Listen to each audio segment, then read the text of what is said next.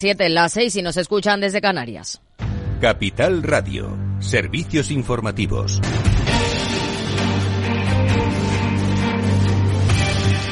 ¿Qué tal? Muy buenas tardes. El Banco Central Europeo mantiene los tipos de interés en el 4,5% por segunda vez consecutiva, con la vista puesta ya en el primer recorte que podría llegar en 2024 ante la caída de la inflación, según las previsiones de la institución monetaria, dejándola en el 5% en 2023, en el 2,7% en 2024, el 2,3% en 2025 y el 2,1% en 2026. Eso sí, Christine Lagarde advierte. Esperamos que la inflación caiga más despacio, más despacio debido a nuevos efectos de base al alza y a la supresión gradual de anteriores medidas fiscales destinadas a limitar las repercusiones de la crisis de los precios de la energía.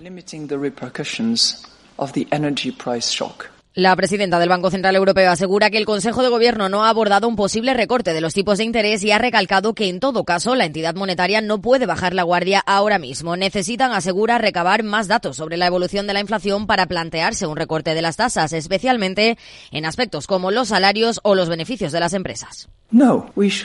No, no debemos bajar la guardia en absoluto y les daré dos buenas razones para ello. La primera es que nuestras perspectivas de inflación, que es uno de nuestros tres criterios, están condicionadas por la senda de los tipos de interés que figuraban en los datos de mercado en el momento en que se determinó nuestra fecha de corte. La fecha de corte, como verán en la publicación, era el 23 de noviembre, así que ese es el punto número uno. Y un día después de la decisión de la Reserva Federal, la economía estadounidense da señales de resistencia. Las ventas minoristas en Estados Unidos han aumentado un 0,3% en noviembre por la temporada de compras navideñas. Las ventas han aumentado un 4,1% interanual el mes pasado, aunque el ritmo se ha desacelerado a medida que los hogares se adaptan a mayores costos y precios de endeudamiento, sigue siendo suficiente para evitar una recesión. En nuestro país, jornada de jueves marcada también por el dato definitivo de inflación del mes de noviembre, que confirma esa caída hasta el 3,2%, sobre todo por el abaratamiento de los carburantes y los paquetes turísticos y porque los alimentos suben cinco décimas menos que en el mes anterior, un 9%. Con este dato del IPC se confirma la revalorización del 3,8% de las pensiones en 2024, como ha confirmado la ministra de Seguridad Social, Elma Saiz. En total, un alivio para el bolsillo para más de 10 millones de pensionistas. Las pensiones mínimas y no contributivas aumentarán en un porcentaje aún mayor. La gran noticia es que las pensiones que más suben son las más bajas, que corresponden a las personas más vulnerables y que tiene un efecto directo en la reducción de la brecha de género, uno de nuestros objetivos irrenunciables. Miramos a otros asuntos porque comienzan las predicciones de la demanda mundial de petróleo para el próximo año y no hay consenso entre las partes. Mientras la OPEP apunta a un incremento en 2024 de más del 2%, la Agencia Internacional de la Energía anuncia que descenderá. Laura Antiqueira. En 2024 se recortarán las previsiones de la demanda del crudo en 1,1 millones de barriles diarios respecto a este año, según la Agencia Internacional de la Energía. La agencia justifica esta rebaja debido al enfriamiento del crecimiento del Producto Interior Bruto, entre otros factores. Por el contrario, la OPEP eleva su pronóstico en 2,2 millones de barriles diarios hasta los 104,5 millones de barriles diarios, debido al fuerte crecimiento de la demanda interanual en abril y mayo de China, el mayor mundial de crudo. Y a las 8 el balance con Federico Quevedo. ¿Qué tal, Fede? Buenas tardes. ¿Qué tal, Aida? Buenas tardes. Pues hoy tenemos un programa muy completo, ya sabes. A las ocho y media tenemos nuestro Rafa también entrena. Vamos a hablar de si la cultura influye en el liderazgo. Antes, con Laura Blanco en la lupa, eh, analizaremos esta decisión del Banco Central Europeo de mantener los tipos de interés. Y en la tertulia tenemos que seguir hablando de ese pacto del Partido Socialista con Bildu para la alcaldía de Navarra y de todo lo que pasó ayer en el Parlamento. Y la economía, por supuesto. Tenemos inflación y muchas cosas más. Pues a las 8 el balance. Claves del mercado. Las bolsas europeas han subido este jueves después de que la Reserva Federal anticipara ayer tres bajadas de tipos para 2024 y de que el Banco Central Europeo haya cumplido lo esperado. El IBEX 35 ha cerrado con ganancias del 0,75% en los 10.171 puntos. Las renovables, Acción Energía y Solaria se han situado a la cabeza por el acuerdo alcanzado por la Unión Europea para reformar el mercado eléctrico, mientras que los peores del selectivo español han sido los bancos, especialmente Sabadell, que ha cedido un 5%. Si miramos a Wall Street, tono mixto, el Nasdaq cae un 0,17% mientras que el S&P 500 con subidas del 0,15% y el promedio de industriales también sube un 0,29%. En el mercado de divisas, según las pantallas de XTB, el par euro dólar se negocia a 1,0998 unidades. Muy buenas tardes.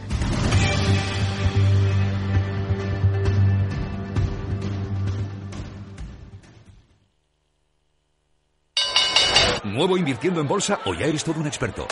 Lo mejor en cualquier caso es hacerlo con XTB, tu broker. Compra acciones y ETFs de cualquier mercado y sin comisiones hasta 100.000 euros al mes. Accede además a la mejor formación en español. Entra en xtb.com, la inversión pensada para todos. A partir de 100.000 euros al mes, comisión del 0,2%, mínimo 10 euros. Invertir implica riesgos. Si quieres conocer mejor las empresas con las que trabajas, empieza por Informa. Compruébalo con tres informes gratis, el nuestro para que nos conozcas más y los dos que tú elijas para tu negocio. Solicítalos ya en Informa.es. Informa, líder en información empresarial. Capital Radio, la genuina radio económica. Siente la economía.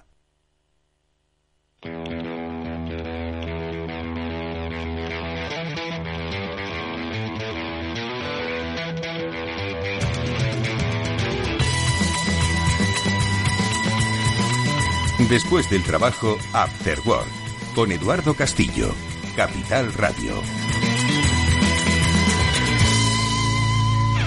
Bueno, pues enseguida hablamos de tecnología. Lo vamos a hacer con eh, nuestro invitado ya conocido de este programa. Jesús Yáñez es eh, Country Manager de Ingenius para España y Portugal y con él vamos a hablar de cómo ha cambiado la conectividad y de cómo la conectividad, de cómo el Wi-Fi pues nos cambia la vida y le cambia la vida sobre todo a instituciones que las acerca mucho más a esos procesos de transformación. Enseguida le saludamos y luego hablaremos también de digitalización. Lo haremos con la ayuda de Víctor Magriño, que siempre nos gusta escuchar lo que él escucha, lo comparte con nosotros y en estos espacios de vida digital lo comparte y lo y sobre todo lo, lo, reflexiona, que nos ayuda mucho a entender qué es lo que está pasando a nuestro alrededor. Venga, vamos a hablar de conectividad. Que hace ya cinco años que lleva trabajando en España y yo creo que la experiencia es buena, que nos la cuente Jesús Llanes.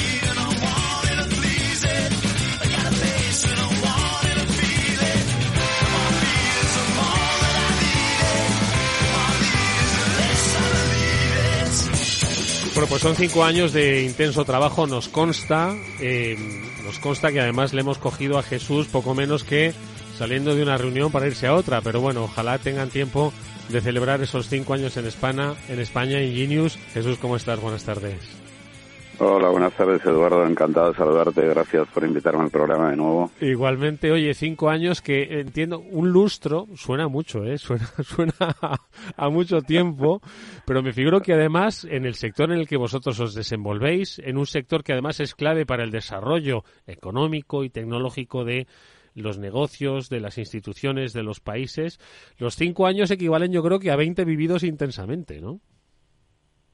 Bueno, es verdad que, es un sector muy dinámico, es un sector que está en constante renovación y, en cinco años sí ha pasado unas cuantas cosas. Hemos hemos vivido un par de cambios de tecnología, por lo menos a nivel de, redes wireless y, también en la parte de conectividad de switches, pues estamos empezando una nueva una nueva etapa con, con switches de muy alta capacidad. Mm. Oye, ¿quién... niveles de... No, que iba a decirte que quien, quien piense en hace cinco años que, bueno, quizás no ha cambiado tanto la tecnología, pues claro, hace cinco años es 2018 y nos parece que está relativamente cerca, ¿no? Pero tú lo has dicho que ha cambiado y mucho. ¿Cuánto ha cambiado y cómo ha cambiado? ¿En qué dirección? Pues yo creo que una buena forma de cuantificarlo es, eh, bueno, es, un poco básica, pero es, es muy tangible, es la velocidad de conexión de una red inalámbrica. Hace cinco años hasta diciembre de 2018 nos estábamos moviendo en velocidades de entre 900 y 1200 megas por segundo mm. y a día de hoy estamos hablando de la nueva tecnología Wi-Fi 7 a 19.000 megas por segundo. estamos multiplicando pues, prácticamente por, por 20. Madre mía. Oye, y eso, eh, claro, vosotros habéis sido protagonistas y acompañadores, ¿no? De este, de este cambio. ¿Cómo habéis vivido yo creo que los, los pasos que habéis dado en España, los, ¿te quedas con, con algunos eh, hitos que nos, nos puedas compartir y que, en cierto modo, pues reflejan no solo cómo evoluciona la compañía, sino también cómo habéis sabido encajar estos cambios, ¿no? Bueno, de hecho, eh, pues hace cinco años, eh, tomando como ejemplo la, tecnología que existía en aquel momento, hasta este momento, pues ha habido no, no solo la evolución tecnológica, sino que ha ido acompañada de un crecimiento como compañía, un crecimiento en el mercado español. Eh, hemos pasado pues de, de, cero a casi 900 partners integrando soluciones de ingenios en toda España. a trabajar con las principales operadoras. Pero ha sido cinco años fantásticos y cinco años tremendamente excitantes a nivel de, a nivel de negocio y a nivel de compañía. Mm. Oye, por sectores, eh, habéis trabajado, y además lo hemos contado en más de una ocasión, ¿no? En sectores que son cruciales. Eh, uno de los que más ha podido, yo creo que, aprovechar la, la tecnología que, que ofrecéis ha sido el sector educativo, pero bueno, también hay muchos otros.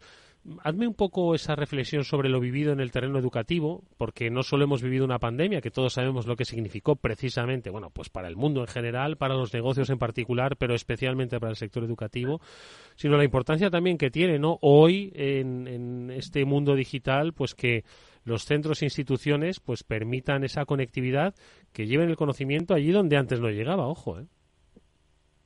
Bueno, pues eh, de hecho, una de las grandes verticales, yo, nuestro negocio tiene, tiene una serie de pilares fundamentales en cuanto a despliegue, que pueden ser centros educativos, hospitality, eh, eh salud, eh, residencia, digamos que centros o, o núcleos de, de, gran congregación de clientes de mm. wifi y, y necesidad de servicio. ¿no? Mm. En cuanto a probablemente uno de los de los hitos reseñables sea es muy reciente, es un bonito caso de estudio. Hemos votado de conectividad inalámbrica a CUNEF, la ah, universidad conocida, conocida por todos. Y es un caso de estudio muy bonito porque concentra a, un, a una cantidad elevada de, de clientes inalámbricos en un tiempo en un tiempo digamos un tiempo muy muy ajustado puedes tener 1200 1500 clientes conectados a una sola red wifi y es un, es un reto dar de servicio y que funcione y además con, una infraestructura detrás que, bueno, tiene autenticaciones de seguridad, validaciones de usuarios. Y sí es cierto que, que el ámbito educativo ha mejorado, ha mejorado muchísimo en cinco años. O sea, yo creo que, que podemos sentirnos orgullosos de, de, cómo está evolucionando la conectividad en los colegios en, en los centros educativos de, este país.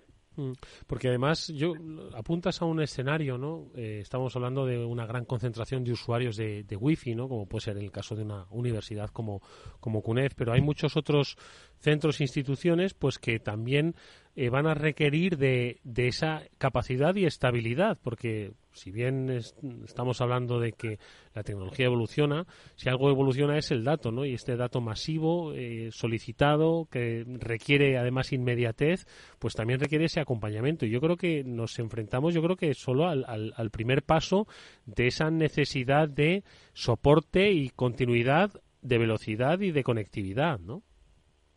Pues lo has, lo has clavado la definición, Edu. Eh, otro caso muy reciente y además es, eh, viene muy muy a cuento de lo que de lo que comentas. Es un caso de éxito de, un, de una institución educativa en, en Madrid que, que colabora con grandes compañías, colabora con Google, La Caixa, Telefónica.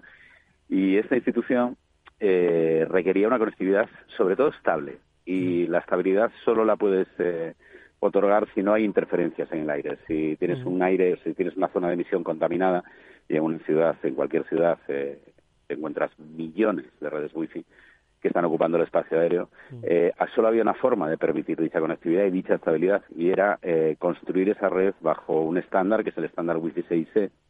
Es un estándar que te permite mucha velocidad, pero que además no hay un, no hay un entorno de radiofrecuencia saturado que permite velocidades de conexión muy rápidas, hasta 10 gigas por, por aire, y no tener clientes, no tener otras, no, no, más que no tener clientes, no tener otras redes emitiendo en la misma, en la misma banda, en la banda de 6 GHz.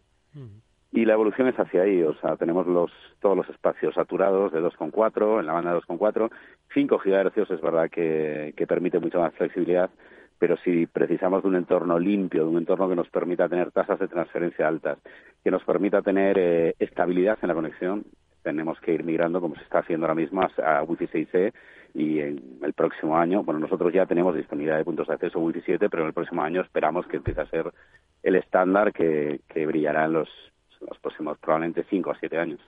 Hoy estamos hablando, Jesús, de que los entornos urbanos pues eh, exigen ya, requieren otro tipo de... Hay una demanda ¿no? de otro tipo de conectividad, sobre todo para el uso masivo de datos, ¿no? Nos lo acabas de, explicar, pero también hay un gran reto, ¿no? Que siempre lo hemos puesto sobre la mesa, que es el del desarrollo económico en zonas donde quizás antes había más oscuridad de conexión. Siempre nos referimos a ese em, a ese entorno rural, ¿no? ¿Cómo es el trabajo que habéis eh, desarrollado, que habéis llevado a cabo? ¿Cuáles son un poco esas novedades que podríamos encontrar? Bueno, nosotros estamos a punto de anunciar, es una exclusiva, un, una serie de novedades en cuanto a equipos de largo alcance. Los, lo que nos permitirán estos equipos de, largo alcance será establecer conexiones eh, Wi-Fi estables entre puntos de hasta 30 kilómetros de distancia, que se denomina conexiones punto a punto, también las hay punto a multipunto, emitir desde un sitio y, imaginemos cuatro poblaciones recibiendo desde un, desde un solo punto de acceso emisor. Eh, ¿Qué va a permitir? Pues no tener que desplegar un cable, un cable de 30 kilómetros y llevar una señal wifi estable y rápida. Podemos estar hablando de señales de incluso hasta de 2 gigas de, de velocidad eh, a distancias considerables, incluso con la opción de repetir esa señal. O sea, no hay, digamos que hay un límite, evidentemente, pero podríamos estar hablando de, tres, cuatro saltos, distancias de hasta 120 kilómetros de, de distancia. Con lo cual, hay zonas que no están dotadas de conectividad a día de hoy, porque a nivel de infraestructura resulta o muy difícil o tremendamente costoso alcanzarlas y con estos radioenlaces pues se, simplifica tremendamente. Nosotros lanzamos una gama nueva que presentaremos probablemente en febrero y cuando tenga más detalles estaré encantado de, compartirlo contigo. Hombre, pero yo creo que es un, es un se abre una posibilidad interesantísima, ¿no? Pues para lo que decimos, ¿no? El desarrollo no económico de esas zonas que puedan eh, empezar a participar de la economía de la economía digital, que lo que requieren es, tú lo has dicho, es estabilidad y sobre todo eh, eh, una simplificación en los procesos de lograr esa conectividad. Bueno, no hay que no hay que olvidar pues, las complejidades a veces no geográficas que, tenemos y la propia idiosincrasia no geográfica y demográfica y esto lo viene a simplificar pues yo creo que de una manera, muy, muy, útil es cierto y además abaratándolo a nivel de costes y, y agilizándolo a nivel de despliegues. O sea una instalación aún imaginemos yo soy de un, de un bueno, originalmente de un núcleo rural alejado de cualquier entorno vamos a decir poblado y, y bueno, a día de hoy es España, es eh, estamos hablando del norte de España, no tiene conectividad. Mm.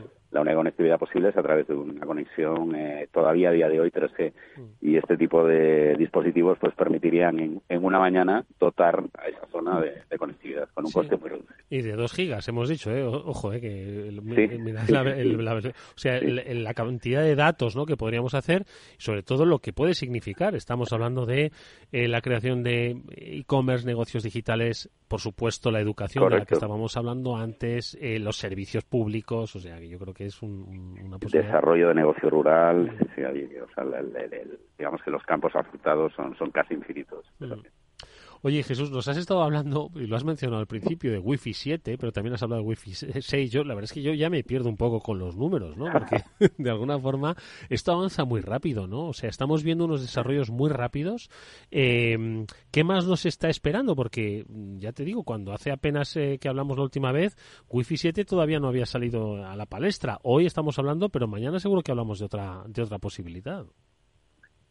Bueno, de hecho ha habido un, ha habido un progreso eh, no, tan rápido al principio en, cuanto a la tecnología, desde el protocolo A, que era un protocolo de 2 megas por segundo. Ten en cuenta que hoy estamos hablando de 20 gigas, hablamos de 2 megas por segundo, hasta el protocolo, protocolo G, que era de 54 megas por, por segundo. Mm. Eh, pasaron unos cuantos años.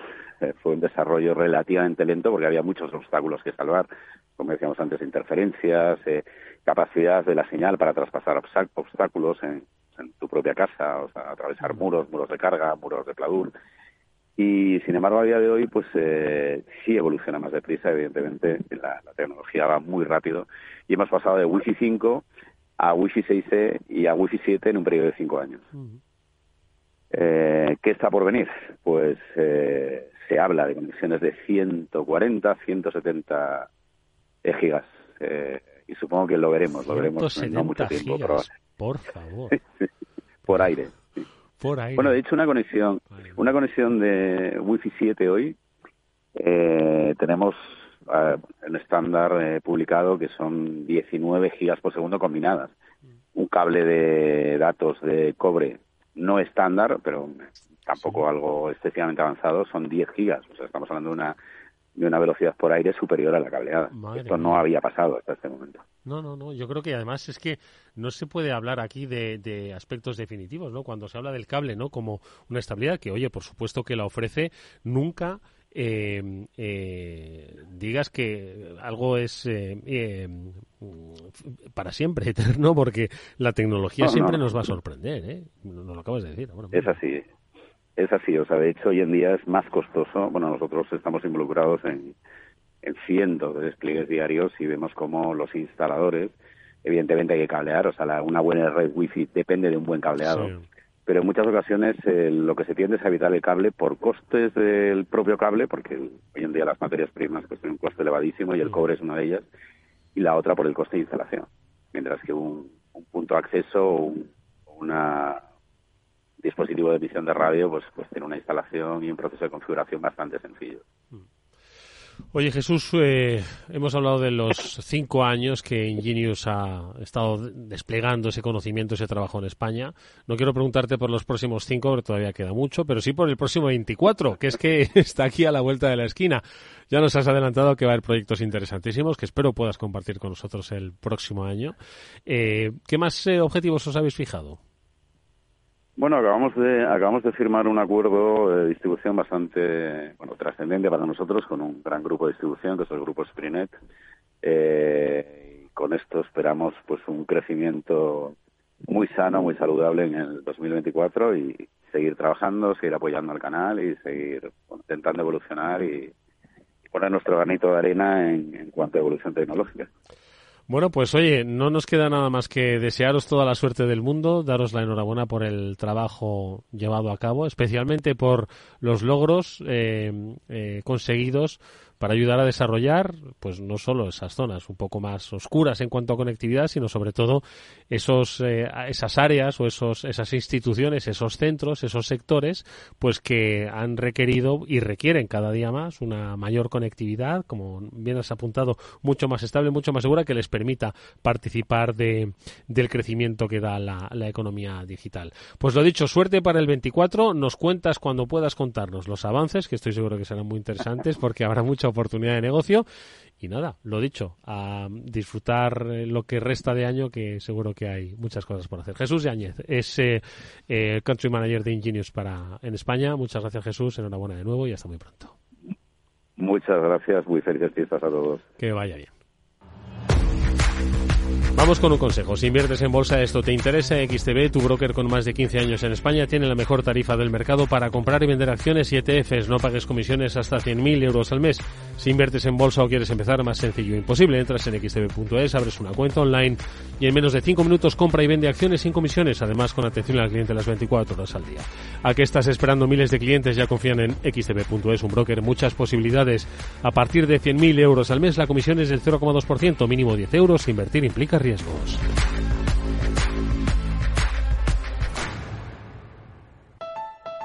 Escucha cada jueves, a partir de las 11 de la noche, en Líderes Globales, las entrevistas que Raúl Castro nos trae desde Florida. Personas inspiradoras de habla hispana que han destacado en sus actividades más allá de nuestras fronteras y que nos dejan sus enseñanzas y aprendizajes desde el punto de vista más personal. Líderes Globales, con Raúl Castro en Capital Radio. Capital Radio, 10 años contigo.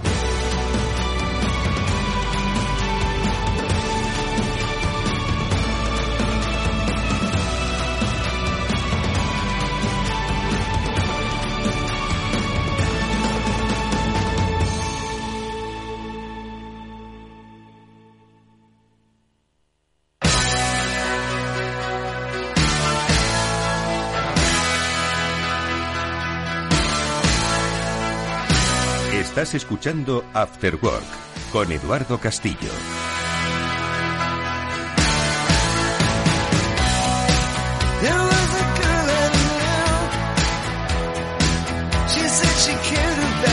Nuestras conversaciones digitales de cada semana comienzan en esta ocasión con Víctor Magariño. No sabemos si el avión va a permitir a Julián de Cabo incorporarse a estas, como digo, interesantes conversaciones, pero las arrancamos con nuestro amigo Víctor. ¿Cómo estás, Víctor? Buenas tardes. Hola Eduardo, pues muy bien, aquí un jueves más, ya cerquita de la Navidad, pero encantado de compartir un ratito contigo. tengo el, día petaete, pero bueno, a estas horas ya se va despejando y bueno, con cenas, celebraciones y tal, en fin, lo, típico. Pero para, ti siempre hago un hueco. Dos, tres últimas semanas de, de, de, año suelen ser frenéticas. Yo no sé si cuando trabajabas en multinacionales, eh, pues el caso de Google, tenían un poco esas particularidades del mercado laboral español, que los últimos 15 días de julio parece que se acaba el mundo, que los últimos 15 días de, diciembre se acaba el mundo, que entre diciembre y enero eran meses casi inhábiles laboralmente. Supongo que, ha cambiado la cosa, ¿eh? no quiero ser yo el de los topicazos, pero, muchas de estas cosas yo no sé cómo se vivían en, estas multinacionales. Mira, cada, una tiene su estacionalidad, como te puedes imaginar. Yo recuerdo, septiembre solía ser infernal, pero recuerdo también muy malos octubres y noviembres, muy malos en, las pelis. Septiembre era infernal en los caramelos y demás. Eh, Google era infernal todo el año. Lo que pasa es que eh, siempre, sí, era infernal, porque la, velocidad, vamos, todo lo anterior era un chiste comparado con la velocidad a la que iba, a la que iba Google, ¿no? Eh, incluidas las películas que teníamos lanzamientos cada semana, pero da igual, Google era más rápido.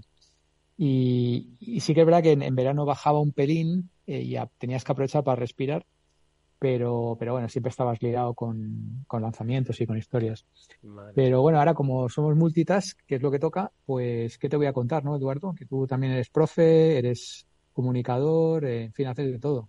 Tú lo llamas multitask, yo lo llamo como un buen amigo. Hace tiempo que no, no viene por este programa Javier Rudy Vergara, hablaba de los platillos chinos estos que uno los movía en el circo, ¿te acuerdas? Y que tenía que estar moviéndolos permanentemente en un lado y otro para que no se cayesen, ¿no? Oye, no sé si hemos perdido la comunicación, Víctor, te escucho a ver. No, me, parece una fantástica ah, analogía esa que has dicho. Oye, mira, siempre estamos hablando, Víctor, de, de, las grandes compañías tecnológicas, pero a veces nos dejamos de lado las, iba a decir que no, no son tan pequeñas, ojo, porque tienen unos negociazos de impresión. Y yo compartía con vosotros estos días atrás un, datos, ¿no? Sobre una de las yo diría grandes, por lo menos, compañías tecnológicas que si pronuncio su nombre, mucha gente la va a asociar directamente con el negocio de la pornografía o la venta del cuerpo ¿no? de las personas, que es OnlyFans, ¿no? Una compañía que la verdad es que yo conozco poco, pero sí que me suena que cuando nació, nació como una muy buena idea. Esta desintermediación de las redes sociales decían, oye, pues ¿por qué no las personas eh, comunes como yo podemos hablar con nuestros con nuestros ídolos musicales o o, o, del cine, o en fin, nuestros ídolos en definitiva, ¿no? Del mundo artístico, pues pagando una suscripción, teniendo un espacio privado con ellos, ¿no? Entonces, esta es un poco la idea con la que yo recuerdo que nació OnlyFans. Eh, los datos sobre los contenidos, pues no los manejo, pero sí sobre el volumen de solicitudes mensuales y anuales que tiene la plataforma, pues de nuevos, de crear nuevos canales. ¿Qué, y me ha llamado muchísimo la atención porque poco menos que van a un ritmo de eh, cuánto de tres cuánto no, ya os compartí el dato y se me ha olvidado pero vamos estamos hablando de millones de solicitudes eh, anuales de crearse nuevas eh, nuevas cuentas en OnlyFans para para monetizar algún contenido. Sí lo, recuerdo que lo compartiste y, yo lo tomé por otro lado.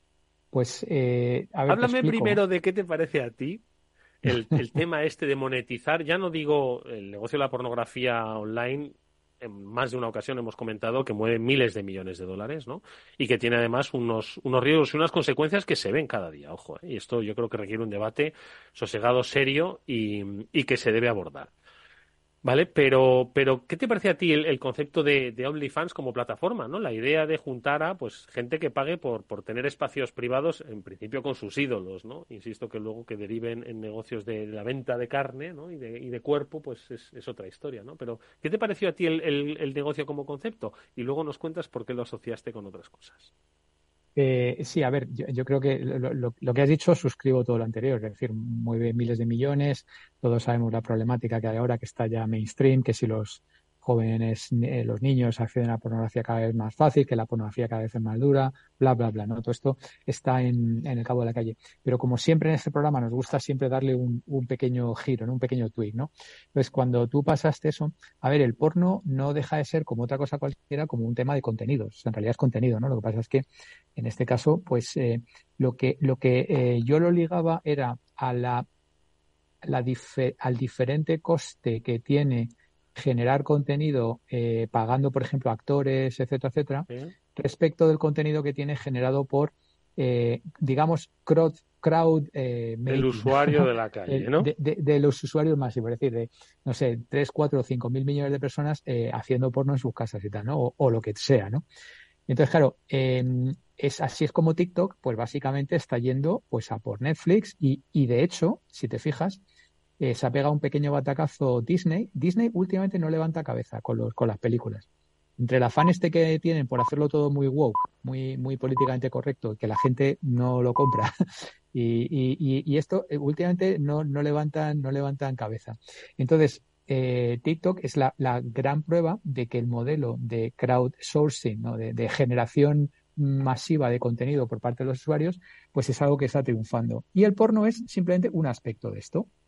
Entonces, no me extraña nada cuando pasaste la noticia, no, no, no, me, no me sorprendió nada, porque eh, obviamente, claro, OnlyFans pues tiene eh, decenas de miles o centenares de miles o cada vez más de gente que genera contenido en la comodidad de su casa y que eso... Y hay quienes cantan y hay quienes generan porno, ¿no? Bueno, cantan o generan, o sea, TikTok pues, pues es igual, ¿no? Entonces, eh, claro, competir con esto pues, eh, pues es muy complicado. Y de hecho, eh, esto aquí enlazo con, con algunas de las cosas que, que, le he escuchado últimamente a mi gurú de cabecera, ¿sabes? Scott Galloway, que, que, esta semana, en una hora, el tío pasó como 500 slides de sus predicciones de este año. Ahora sí que deshacemos. Sí, sí, no, no. que nos trae. Yo, yo, pienso que voy rápido pasando slides, pero que va. este tío me supera.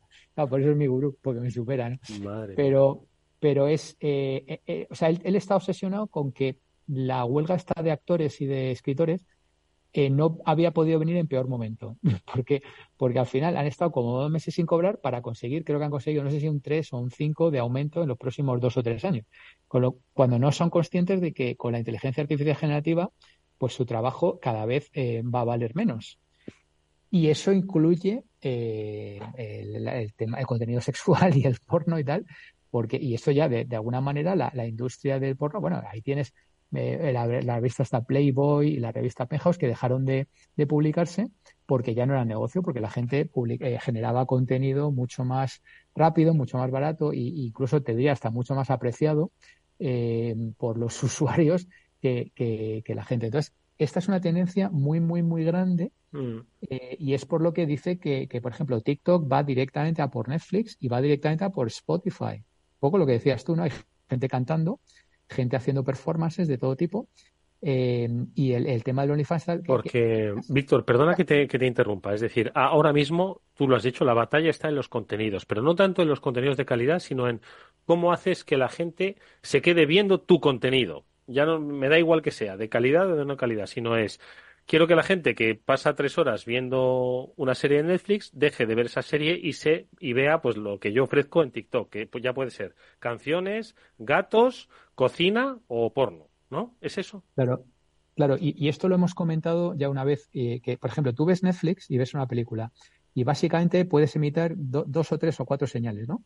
Si la ves o no, si la ves entera o no, eh, si la ves rápido o no y si te gusta o no, ¿vale? Cuatro o cinco cosas. Sin embargo, en TikTok eh, puedes hacer 100.000 cosas. O sea, si lo ves o no, si lo ves entero o no, si lo paras o no, si lo compartes o no, si le das like o no, si lo paras y repites, si lo, o sea, una película no la paras y repites o no la, ¿sabes? Sin embargo, un TikTok sí, o lo, o lo puedes ver más veces. Una película normalmente la ves una vez y ya. Pero el TikTok lo puedes ver una, dos, tres, siete, lo puedes compartir una, dos, tres, siete, etcétera, etcétera. Entonces dan muchísimas más microseñales y el algoritmo aprende a toda pastilla. Y, a ver, yo no tengo TikTok, pero escucho a gente que tenéis TikTok y, y por ejemplo, Scott Galloway dice que, que, básicamente se ha convertido en su, en su principal eh, eh, canal de, de, consumo, porque dices que el algoritmo, vamos, me, me, empuja exactamente lo que me apetece ver, lo que quiero ver, y, y a cada uno le empuja lo, lo, suyo, ¿no? Con lo cual, eso por un lado. Y, y ligando con esto, me parece que ha sido hoy que he escuchado eh, la red eh, social esta que tiene Amazon, Reddit, puede ser, Sí. Eh, eh, bueno, pues esta hoy ha autorizado los desnudos, eh, que hasta ahora estaban terminantemente prohibidos y bajo, teóricamente tiene que tener, pues eso, un rollo un poco artístico, tal y cual, pero es que hasta ahora estaban completamente baneados, o sea, prohibidos. Y, o sea, fíjate como ya venía un poco preparado esta semana para hablar de esos temas y hoy sale la noticia de que, de que de, cuidado, que es de Amazon, ¿eh? que por ahí pueden venir eh, problemitas legales y tal. Me imagino que lo, lo habrán contemplado muy bien. Pero a, a, la noticia es que, que, que ya se que permiten los, los, desnudos bajo determinadas circunstancias y tal y cual. No sé qué te parece. Estaba mirando, estaba mirando Reddit. Es cierto que yo he oído hablar de Reddit, pero vamos, como quien oye un nombre de estos múltiples digitales. No sé yo a quién pertenece, la verdad. No sé si es del imperio Amazon y tampoco sé si se oye mucho eh, esta red, por lo menos en, en, España. Es que al final, claro, en España tiene sus particularidades, ¿no? Es el país donde más se utiliza Google como buscador, es el país donde más se utiliza, yo qué sé, no sé, tendría que mirar esos esos esos datos y pero vamos que mm, independientemente de a quién pertenezca el hecho de que cambien esa política no de, de lo que es contenido pues dice mucho no con respecto a pues qué está viendo que hace la industria y qué es lo que está demandando. Bueno, y si empezamos hablando de, OnlyFans, ¿no? Quiero decirte que OnlyFans no se ha tornado en, en quizás todo el mundo, pues cuando le hablas de OnlyFans piensa precisamente en contenidos pornográficos, ¿no? O en contenidos eróticos. Eh, pero esto no se ha tornado de manera automática. Esto simplemente entiendo que lo que ha sufrido ha sido la evolución de los intereses de la demanda, que es lo que han ido pidiendo y que es lo que ha ido eh, constatando que la gente quiere. No, no quiere filosofía, quiere otras cosas. Y, espérate tú, porque mm, eh, la, siguiente vuelta de tuerca a esto eh, va a ser que es una de las predicciones de mi querido Scott, que de aquí como a cinco años va a haber ya eh, robots sexuales con, con pintas de humanos. Ya lo hay, pero ya con inteligencia artificial incorporada, o sea, es decir, básicamente eh, las personas vamos a empezar a salir con, con inteligencias artificiales humanoides de aquí a cinco años. Eh, claro, esto voy a hacer el chiste fácil, ¿no? ¿no? ¿no? les dolerá la cabeza y, y, todas estas cosas, ¿no? Eh, entonces, yo creo que vamos a ver una pequeña revolución. Eh, otra, de las cosas conectando con esto, ¿no? Que decía, y es que algo que también hemos hablado varias veces, los jóvenes cada vez tienen menos relaciones. No solamente eh, sexuales, sino menos relaciones en general, porque están más tiempo mm. claro, delante, delante de la pantalla, ¿no? Entonces esto, con, con, la inteligencia artificial, sobre todo la generativa, pero esto se va a incrementar, se va a exacerbar esta, esta tendencia, ¿no? Y esto eh, va a generar, pues esto, lo que te estoy diciendo, que, los humanos empezamos ya a confiar y a salir con, con, con inteligencias artificiales con aspecto humanoide, porque eh, hay una cosa muy curiosa y muy interesante, y es que no, la sociedad no es capaz de generar el suficiente número de jóvenes interesantes desde el punto de vista del apareamiento. y esto estoy básicamente traduciendo a Scott Galloway. ¿eh? Madre mía. Y, eh, y, entonces va a hacer falta un complemento de, de, máquinas inteligentes. Yo esto lo veo, pero total. Y luego además, y aquí... Eh, ¿Eso lo dijo su de cabecera? Sí, sí el, otro día, esta semana.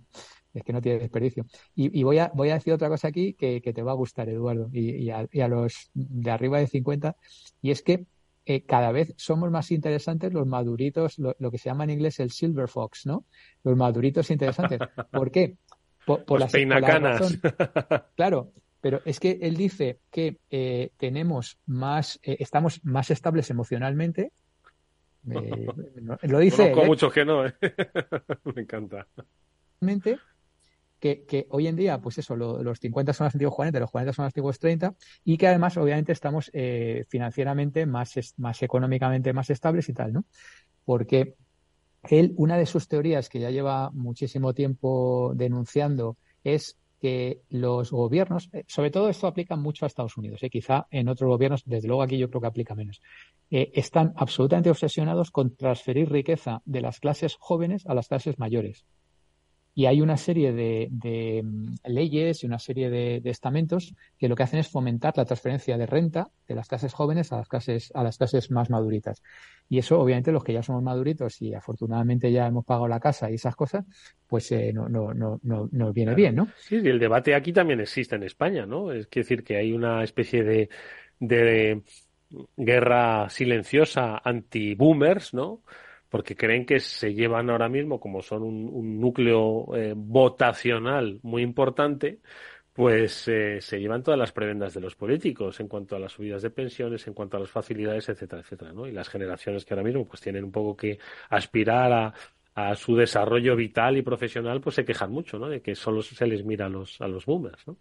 Sí. Y, eso eh, predice una, una, por ejemplo, por ligar temas, ¿no? Como, como los jóvenes ya han tirado la toalla porque no se puede comprar las casas porque están hiper mega caras y no pueden acceder y tienen un gap de no sé cuántos millones de casas y tal y cual, pues entonces predice un aumento espectacular de toda la industria del viaje, del travel industry. Porque la gente dice, bueno, como no me puedo comprar una casa, pues me voy a dar un caprichito. Entonces me voy a ir al Caribe o me voy a ir a, dar una vueltecita por ahí o, o tal y cual, ¿no?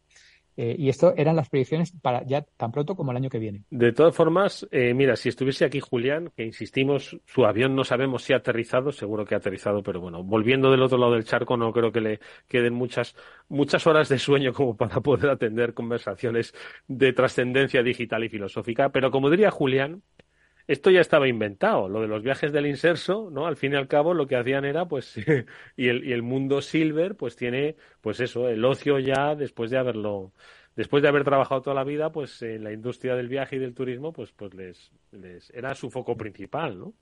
Pero, pero, eh, pero él lo que predice es que el travel boom va a ser de la gente joven que tira la toalla, ¿no? Eh, y me, me, hizo gracia también una, una frase que dijo, dice, claro, como la gente mayor ni se muere ni se va a residencias, se quedan en casas, entonces no dejan casas libres para los jóvenes. Entonces hay, un, hay una falta de oferta. Madre mía, me encanta. es muy divertido. Y luego otra, otra cosa que te va a hacer gracia, eh, un dato muy interesante. En Japón se venden ya más pañales para adultos que para bebés. Madre mía. Eso sí que es invierno demográfico, madre mía. Ya te digo. Entonces, bueno, eh, algunas cosas muy interesantes, ¿no? Eh, y esto todo en las 500 ya, pues que se soltó el otro día, macho. Primero empezó con un repaso de, lo del año pasado, cuáles había acertado y cuáles no. Eh, por ejemplo, no había acertado que, Disney iba a comprar Roblox, que ByteDance iba a valer, ByteDance TikTok iba a valer un trillón. Algunas no, no las acertó. Pero, pero, pero lo reconoce, ojo, eh, me encanta, ¿eh? Sí, claro, claro. y luego acertó una, acertó una muy buena. ¿Cuál? Pues que, que, que la eh, AI Generative, la inteligencia artificial generativa, iba a ser la tecnología del año. Y dice, bueno, ahora en retrospectiva es fácil decir, pero cuando yo lo dije no era, no era tan obvio, ¿no? Me miraron mal, ¿no? Mm. Pero, y eso me recuerda, mira, ayer posté una entrevista que me hicieron el diario de Tarragona hace seis ah, años. ¿Tú? ¿Seis años? y el titular, ¿sabes cuál era? ¿Cuál era? El mundo, vamos a un mundo dominado por la inteligencia artificial. ¿De verdad? Y esto de hace, de hace seis años, sí. Madre mía. Y, lo reposté y tal. Digo, mira, Scott Galloway y tal, pero que sí, que sí. hace seis años también sabía que... Y luego me estuve releyendo el artículo y, había bastantes cosas que, que, aplicaban también, lo cual, bueno, siempre es, siempre es agradable. Eh, ¿Qué más? Eh, bueno, la, IA, siguiendo con la IA, ¿no? que te, nos pone mucho a todos, que va a generar más, más eh, depresión y más soledad. Eh, porque lo, típico, ¿no? Que vamos a tener más, eh, más contacto con pantallas y tal. Y, bueno, lo de, lo, de los sexbots eh, con, con, aspecto humanoide, claramente. Luego, la, ¿quieres saber cuál va a ser la tecnología de Pero esto, escucha, Víctor, esto lo estaba diciendo como previsión para el 2024. Esto es para el, esto es para el 2024, ya. O sea, no en plan para el 2030 todos vamos a tener una novia cibernética, no, no, sino que el año que viene... Lo de, la novia cibernética cinco años, pero lo otro ya está ocurriendo, o sea, ya es una tendencia. Y luego, eh, hablaba de, la, ¿Sabes cuál va a ser la tecnología de 2024? ¿Cuál? Y, tiene truco. Eh, la, droga esta que sirve para adelgazar, eh, él le llama GLP-1, que es el, el Ozempic, el compuesto que, está detrás de... Se llama Ozempic, me parece, ¿no? Y como le, lo, confieso que en, el tema drogas estoy un poco desconectado.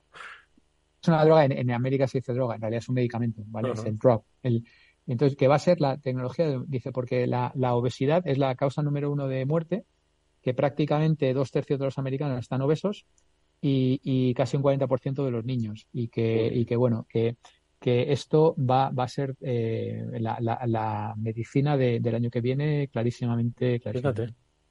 Y luego en algunos temas ya más de, de pues sí que se mete, sí que se mete en jardines, ¿eh? El Scott Galloway. Total, total. Total. Y bueno, siguiendo un poco, eh, esta semana ha ocurrido un evento bastante potente de Dell y, yo me conecté, me había apuntado para ir, pero al final me dio pereza y en el Mejor conectarse ahora, mira unas cosas que nos ha traído la pandemia, ¿no? O sea, no, no pasaron el link hasta 10 minutos antes. O sea, nadie sabía que iba a haber un link, ¿sabes? Entonces yo aproveché y, oye, una cosa curiosísima, salió la, la country manager, o sea, la, la directora general de España, haciendo, yo creo que haciendo un playback de María Carey en directo, que me quedó alucinado, macho. O sea, le quedó, pero, pero divino. y yo esto no había, es la primera vez que veo una directora general de una Big Tech, o casi Big Tech, eh, cantando en directo. Yo entiendo que era voiceover, que era playback pero le quedó de divino, vamos, lo, lo, lo clavó, ¿sabes? Oye, que igual, igual era en directo y tiene, además de habilidades directivas, pues habilidades eh, artísticas. Día muy, muy potente. Eh, salió un tipo de la NASA que hablaba español regular, pero bueno, más o menos se defendía, y dijo una cosa, porque ahora está todo el mundo con las predicciones del año que viene. Sí. Y, y yo, fíjate, he llegado a la conclusión de que nadie tiene ni idea porque no coincide ni una. Entonces, me he leído las de LinkedIn, las de Scott, las de, no sé, tres y nadie coincide, madre mía. Una que coincide, una, y te voy a decir cuál es, que vamos a vivir muchos años más. Entonces, estamos hablando de entre 100, 120, incluso hasta pero eso, no me lo pueden decir para 2024, me lo tienen que decir para, 2000, para 2070, yo qué sé. Bueno, eh, esto es lo, que coincide. En concreto, eh, Scott coincidía con, con, el hombre este de la NASA y con las de LinkedIn y tal. Que vamos a vivir mucho más. Ya, pero claro, eso tiene un problema y es que a ver, a ver quién se jubila a los 65. Hmm. Porque claro... Eh, si no te jubilan a los 55. Claro, aquí no, no saben los números, ¿sabes? Entonces, bueno, es un tema complicadete. Y luego de todo el tema del, del, los problemas cognitivos cuando, cuando, cuando haces mayor y tal, que eso va a haber ahí también bastante. y una cosa, por mucho que digamos que los actuales 50 son los, eh, o sea, son los nuevos 40, ¿no? Cuando uno tenga 80 y se sienta, sin lugar a dudas, de 70, al final su cuerpo sigue siendo de 80 por muchas terapias anti-aging que pueda, que pueda haber. Y lo mismo cuando tenga 90. Es decir, que al final podemos vivir más, pero no, nuestro cuerpo no rejuvenece, simplemente se cronifican las cosas, ¿no? Y eso lo que va a suponer para los sistemas públicos de salud, para las propias mm, familias, para y para el propio mundo, ¿no? Es, va a ser muy interesante, ¿no? Lo de la, lo de la demografía, sí, sí. Bien. Bueno, y luego eh, el, año pasado eh, Scott escogió un valor de en bolsa que yo creo que acertó plenamente, eh, que fue Microsoft. ¿Él qué es lo que hace? cuando lo elige, en plan, dice, voy a meter aquí 100 dólares. Bueno, o igual 100 mil, porque debe tener perricas Scott. O simplemente cree que va a ir bien y tal, y lo dice. Scott ya ha vendido por lo menos dos empresas. La última creo que trincó, debió trincar como 50 millones de dólares, algo así. Uh. Y ahora ya se, dedica a, pasar tiempo con sus hijos y a ver bueno, tiene la empresa esta section, ¿no? Que también está tirando y, da clase. Él, siempre termina todas sus estas como, My name is Scott Galloway, I'm an NYU professor. Siempre, voy, a empezar a decirlo yo también. Porque Qué tío, macho. Sí, sí. Eh, me llamo Scott Galloway y enseño en NYU. Pero, pero él eh, ahora yo creo que se dedica a ver al Arsenal, que una de sus predicciones más interesantes es que el Arsenal va a ganar la Premier el año que viene. o sea que se ha, declarado como un gunner total. Y, y, eso, a pasar tiempo con sus hijos y tal y cual, pero yo creo que ya este hombre no. Pero bueno, la, la empresa del año pasado fue Microsoft y creo que acertó plenamente, cualquiera que metiera ahí pasta. Él no dice si mete pasta o no, eh, él tiene algunos stocks y tal, a veces lo habla, pero no. Y la de este año, ¿sabes cuál es, no? Eh, Alphabet o Google. Alphabet o Google. Sí, Alphabet o Google. Entonces dice que, bueno, que Search, que todos sabemos que es búsqueda, sigue creciendo, es así como el 80% del negocio, sigue creciendo doble dígito, muy bien, ya quisiéramos muchos tener una máquina de hacer dinero que crece doble dígito, que, que YouTube sigue estando explosionando brutalmente, ¿vale? Está, ensayando también el tema de los cortos y de nuevo, estamos hablando de contenido generado por el usuario, con lo cual no tiene esos peajes de tal, y que el resto de, de ventures que tiene, pues que le están funcionando razonablemente bien. Y ahí, no sé si tenemos tiempo, pero me he pegado una puñalada del el Google Gemini o Gemini. No sé si sabes lo que es. ¿Sabes lo que es o no? No, que es el, Google Gemini. pues esto, em, esto lo tengo muy fresquito, lo tengo fresquito de esta mañana. Eh, el Gemini o Gemini es la inteligencia artificial generativa de Google. La, buena, la nueva. ¿No era el BART este o...? No, no, esto, ya, esto ya pasó la historia. Madre mía que, lento voy yo. Y entonces el, Gemini. el, Gemini, entonces ¿qué hace Gemini? Pues mira, eh, es realmente impresionante porque la puñalada esta mañana era como una hora y media, un par de horas, y la gran diferencia que yo veo es que es lo que ellos llaman es multimedia. O sea, eh, tú le hablas a ChatGPT o le introduces texto y aquello te genera texto, ¿no? Bueno, pues esto es texto más audio más imágenes más vídeo, todo metido en un cuadro de diálogo y, lo que te genera es alucinante, pero alucinante, ¿eh? visto una, una de las pruebas en directo era le metía un vídeo de una casa nueva y unas imágenes de delante y detrás y le decía que hiciera una descripción así un poco tal y aquello sacaba una descripción perfecta en cuestión de segundos, utilizando las imágenes del vídeo y las imágenes de dentro y fuera de la casa, el vídeo y, las fotografías. Pero es que luego ya ha sido la pera, porque le ha metido un modelo preentrenado del estilo de la agencia inmobiliaria, del estilo de escribir, del estilo de expresión, de las frases. Le ha enchufado eso, un modelo ya preentrenado, que tardaba como una hora, no lo ha hecho en directo, pero bueno, esto me ha tardado una hora en entrenarlo, ¿vale? Y ahora se lo enchufo y el texto cambiaba y aquello parecía un poema, macho. O sea, de verdad, alucinante. O sea, decir, ya no es mira este vídeo, estas fotos y este texto y genérame un texto para poner en un, en un post de, de para alquilar el, este, ¿no? Ya era en el propio estilo de la agencia. Mm y con unas palabras maravillosas, ¿no? Como vas a ser bienvenido por una cocina americana con un estilo eh, neorrocaco. Bueno, bueno, una cosa eh, que aquello parecía eh, escrito por, por Shakespeare, ¿sabes? precioso. Y el tema no queda ahí, macho, porque cuando ya parecía que el tema se acababa, de repente dice, bueno, ahora le vamos a decir que nos sugiera el precio al cual tengo que alquilar esto. Oye, y, sugería los precios con incrementos de, precio en las fechas críticas, a lo mejor de Navidad o lo que fuera. De verdad, me he quedado flipado. Y, eso está recién, recién lanzadito, recién, recién salido de la tostadora. O sea que... Claro, dice Scott Galway que su valor del año 2024 es Alphabet, es Google, porque es que hemos empezado hablando, Víctor, de contenidos. Al final tiene YouTube para generar y generar y generar y generar contenidos, además audiovisuales que además ha sabido reaccionar rápido YouTube al formato este vertical, ¿no? Que se ve mucho en los en los eh, en, TikTok, ¿no? o en Instagram. Luego tiene el buscador y el negocio de la publicidad, que es el que básicamente le da. Y si a eso le metes este super buscador de inteligencia artificial, el día que te venda las casas sola la inteligencia artificial o te ofrezca los productos que te ofrece tu buscador, pero de una manera absolutamente más no sé cómo decirlo, pues ya lo tienes todo. Entonces la gente va a querer anunciarse ya no en, en, Google AdWords, sino en, en, Google Gemini directamente, ¿no? Pues sí, sí. La, verdad que yo lo estaba viendo y como, como todo intentaba hacer una especie de sumario y lo que me he dado cuenta es que como que están empezando a comercializar lo que siempre ha sido las tripas de Google. ¿Sabes? O sea, porque Hoy han hablado, pero largo y tendido, de una cosa que se llama la búsqueda en vectores, que es la nueva manera de buscar donde tienes una serie de vectores que cada uno tiene un valor y tal. Y, realmente digo, coño, es que estos son las tripas, estos son las tripas de, lo que ha sido búsqueda de estos. Entonces yo creo que se han, se han espabilado, les han, les han espabilado los de, los de OpenAI y han dicho, oye, eh, estos están a un nivel que tenemos que dar un golpe de efecto, ¿no? Y claro, Microsoft ha sacado el, el copilot este que están ahora empujándolo a, muerte y esto es como un copilot, pero con patatas, ¿sabes? O sea, con esteroides, ¿sabes? Entonces va a estar, va a estar muy interesante. Eh, yo lo que he visto realmente promete, promete muchísimo, ¿sabes? La tecnología esta que estaba, ¿te acuerdas cuando hace años que ya vimos esa inteligencia que hablaba como si fuera un humano, que hacía pausas, que hacía, mm, eh, ¿te acuerdas? Eh, eh, escuchamos. Pues esto es como que ya es comercializable, ¿no?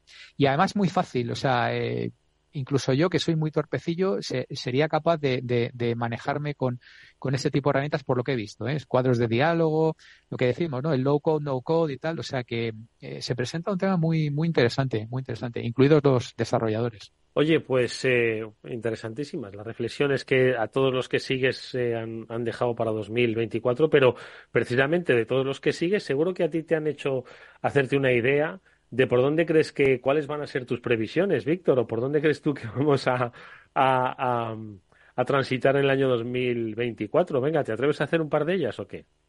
Bueno, eh, una mezcla de todo lo anterior, ¿no? Un poco lo que, lo que decimos. Definitivamente la, inteligencia artificial, el tema generativo, claro, es que ahora estás tan, tan, tan en, la cúspide que, que, es difícil de, predecir.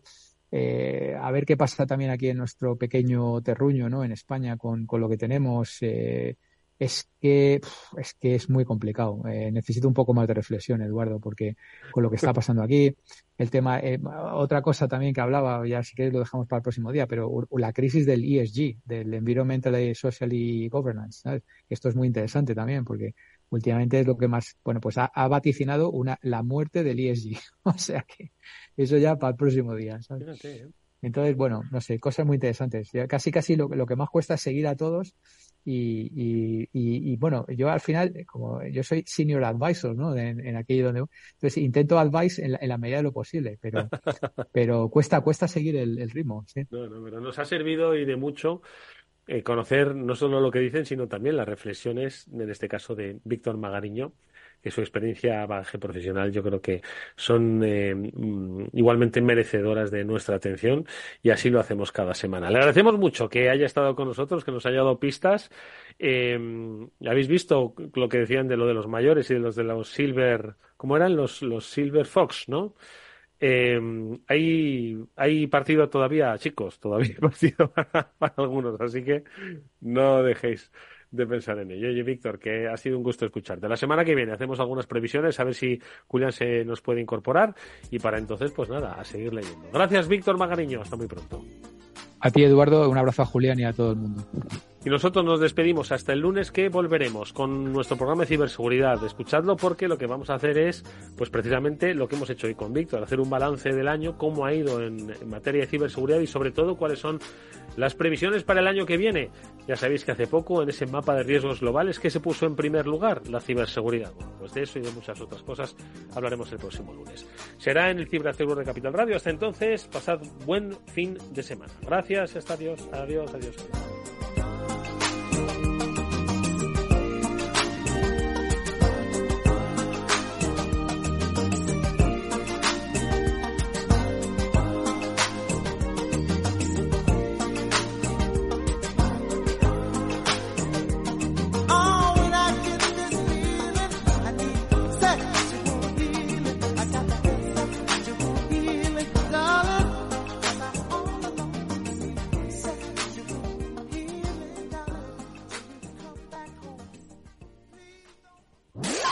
Capital Radio.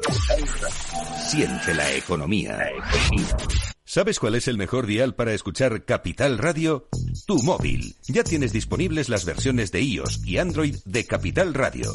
Y si quieres escucharlas en tu coche, lo tienes muy fácil. Empareja el Bluetooth de tu coche con tu móvil o tableta, entra en la app de Capital Radio y ya lo tienes. Escucha Capital Radio en digital. Y si te preguntan qué escuchas, no lo dudes. Capital Radio.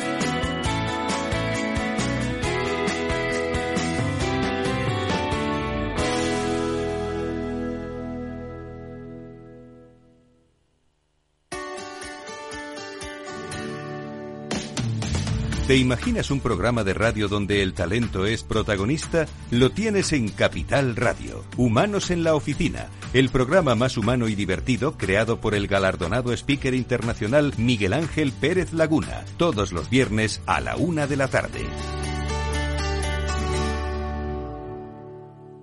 ¿Qué es ir más allá? Con Arval podrás llegar donde te propongas de la forma más sostenible y darle a tu empresa todas las soluciones de movilidad que necesite, asesorando con las mejores opciones de movilidad para las distintas necesidades de tu flota, con vehículos electrificados, bicicletas, coche compartido. Arval, la transición energética arranca aquí. Más información en arval.es. Los ataques que comprometen los sistemas de información causan daños no solo con brechas de datos y operaciones no confiables, sino también daños físicos en las instalaciones o peor aún, a las personas que dependen de esas instalaciones. Por ello, una seguridad Zero Trust como la ofrecida por Zscaler garantiza la confianza en la red y frena los ataques maliciosos. Descubra más en zscaler.es. Capital Radio, Madrid, 103.2. En Capital Radio te mantenemos económicamente informado desde que amanece. Son las 7 de la mañana, hora central europea, las 6 de la mañana en Canarias. Aquí comienza Capital, la bolsa y la vida. Haciendo algún break en el camino. Enseguida, hora trading la hora más golfa de los mercados. Para continuar informándote después de comer. Son las 4 de la tarde, las 3 en Canarias. Esto es Mercado Abierto, en Capital Radio. Y que cierres el día conociendo todos los detalles. Señoras y señores, buenas noches, bienvenidos. Escuchan la sintonía de Capital Radio. Les invito a que nos acompañen aquí en el balance. Capital Radio. Información económica de calidad. Capital Radio, la genuina radio económica.